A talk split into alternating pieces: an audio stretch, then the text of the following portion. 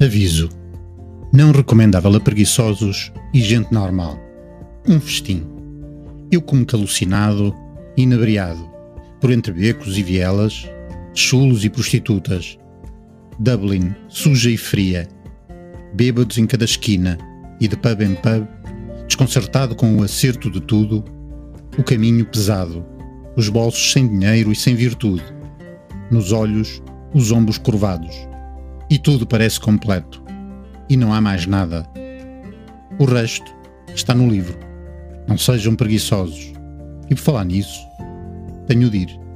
Boas leituras.